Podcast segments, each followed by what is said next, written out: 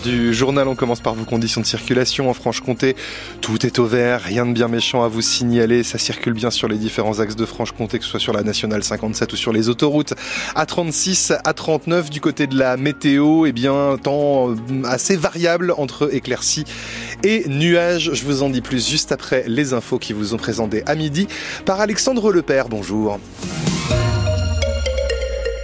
La suite d'une triste série à Grand Charmont, l'école primaire Daniel Janet est de nouveau saccagée. Elle a été de nouveau saccagée ce week-end. Un groupe d'enfants d'une dizaine d'années est venu casser des vitres, des écrans, retourner des tables. Les délégués des parents d'élèves seront sur place cet après-midi pour constater les nombreux dégâts. Ils seront accompagnés du maire de la commune, Jean-Paul Munier, qui ne cache pas son dégoût.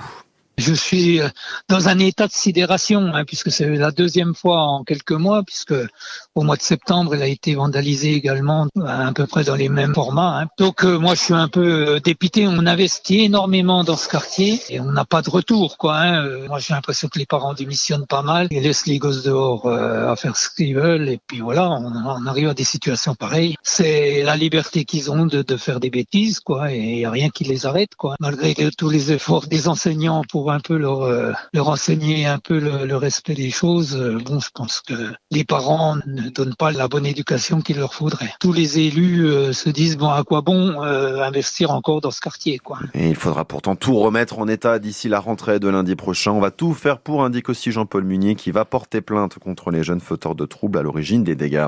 La circulation interrompue dans les deux sens de la rue de Vesoul à Besançon, la faute à l'effondrement de cette cavité hier au niveau de la station-service.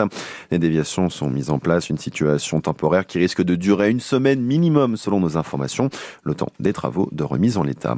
Sur la route, l'accident d'un poids lourd de 38 tonnes ce matin sur la départementale 486 à Rigné dans le Doubs en direction de Corcelles. Un homme légèrement blessé a été transporté au CHU de Besançon. Et puis à Grand-Villard, une voiture et un bus Optimo se sont également percutés un peu après 11 heures au niveau de la rue principale. Le conducteur de la Twingo impliqué est un peu désorienté, mais pas de blessés dans cet accident. C'est l'une des mauvaises conséquences de la fin progressive du bouclier tarifaire, l'augmentation des tarifs sur les factures d'électricité pour les boulangers. Un véritable coup de massue pour la profession. Témoignage ce midi de Fabien Mouret, le gérant de la boulangerie Moret à Echenoz-la-Méline en Haute-Saône. Ces prix de l'électricité n'ont pas doublé mais carrément triplé.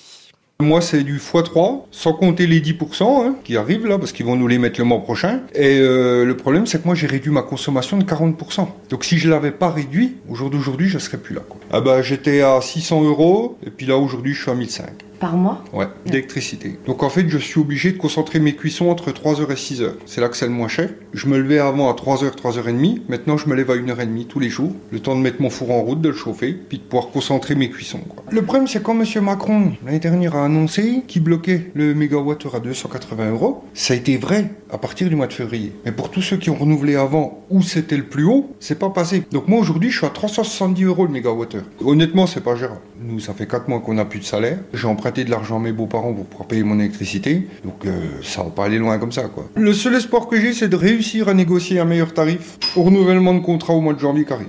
Si je peux pas avoir un meilleur tarif, quoi qu'il arrive, je serai obligé d'arrêter. Et Fabien Mouret a même tenté de mettre en vente sa boulangerie sans succès pour l'instant. Vous retrouvez d'autres témoignages de boulangers au sonneau un peu désemparés hein, sur francebleu.fr. Les suites du passage mouvementé d'Emmanuel Macron samedi au Salon de l'Agriculture à Paris. Le président demande ce matin, je cite, c'est la fin de cette crise. Les propos ont été tenus dans les colonnes du journal Le Figaro. Le chef de l'État demande aux syndicats agricoles de leur faire remonter 4 à 5 points concrets et il leur donne rendez-vous dans 3 semaines pour faire un nouveau La pression sur le gouvernement est également mise par les médecins étrangers. Le Premier ministre Gabriel Attal avait promis fin janvier la régularisation des praticiens étrangers actifs en France.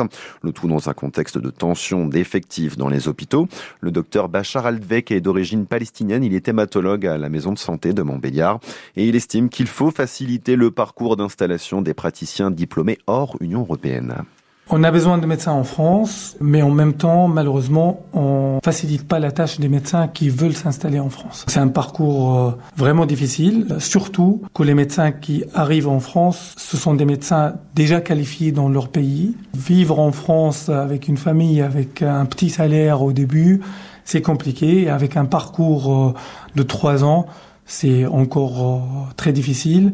Donc je pense qu'on peut faire mieux du côté administratif et qu'on peut faciliter la tâche des médecins qui veulent s'installer. Et ça se voit en fait, l'évaluation au bout de six mois, on, on, voit que le médecin est motivé et le chef de service, il a son mot à dire. En un an, on peut avoir une qualification pour exercer la médecine et pas au bout de quatre, cinq ans parfois, avec tous ces contraintes administratives en fait. Le docteur Bachar, Bachar Altek répondait au micro France Bleu de Christophe Beck.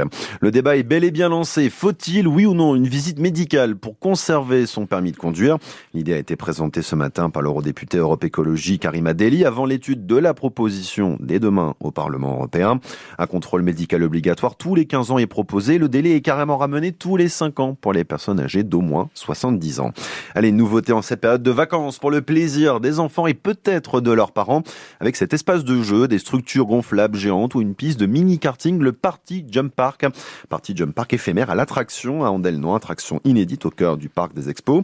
Et un grand succès hier avec près de 1000 visiteurs de tous les âges, visiblement ravis à notre micro France Bleu. Ça fait assez plaisir de pouvoir jouer avec les enfants puis entre adultes quand même. On a fait un petit combat avec un copain de bâton gonflable. C'est vrai que c'est assez plaisant. Alors c'est qui qui a gagné euh, Match nul on va dire. Alors vous êtes là avec qui Avec mon petit-fils. C'est celui qui est tout content là Voilà, tout heureux. Tout heureux. On passe euh, une bonne matinée en tous les cas. Pour les enfants c'est super, génial. J'aime le camion pompier mais en fait de, de quand j'y vais pas, il y a le gros toboggan parce que ça, ça me roule et ça m'a fait mal là. Que mon frère on, était dans une attraction où euh, il y avait des hélicoptères. Euh, L'attraction elle était quand même pas mal rapide. Franchement c'est top, c'est très ludique pour les enfants et euh, les prix sont pas excessifs donc euh, franchement c'est top. Moi j'encourage les parents à amener leurs enfants ici. Comme ça bah, le soir on est tranquille. La réaction de parents après un tour au Party Jump Park de l'attraction à Andelnan. Ce Party Jump Park est également ouvert 4 jours cette semaine, le mercredi et du vendredi au dimanche. En foot, le FC Sochaux-Montbéliard est toujours sixième du classement de national, mais sa place est menacée par Dijon.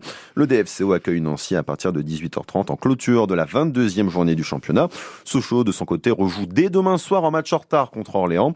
Et on reparle de toute l'actu du club ce soir après le journal de 18h avec Hervé Blanchard et ses invités, dont l'ancien attaquant sochalien Pierre-Alain Fro et l'ancien joueur et entraîneur jaune et bleu Eric Kelly. Les deux hommes respectivement nouveaux directeurs et responsables pédagogiques du centre de formation du FCSM au château de Soloncourt. Et puis on en parlait dans ce journal, le salon de l'agriculture à Paris se poursuit avec aussi la suite des concours et l'élection du plus beau plateau de fromage du salon. Un fromager de Dole dans le Jura est en lice pour représenter notre région Bourgogne-Franche-Comté. Il s'agit du co-gérant de la société Les Garçons Fromagers, Clément Gavant, à deux heures pour présenter trois plateaux de tranches de fromage de cet après-midi sélectionnés par ses soins. On aura le résultat du concours ce soir vers 18h. Midi 7 sur France Bleu, l'heure de la météo.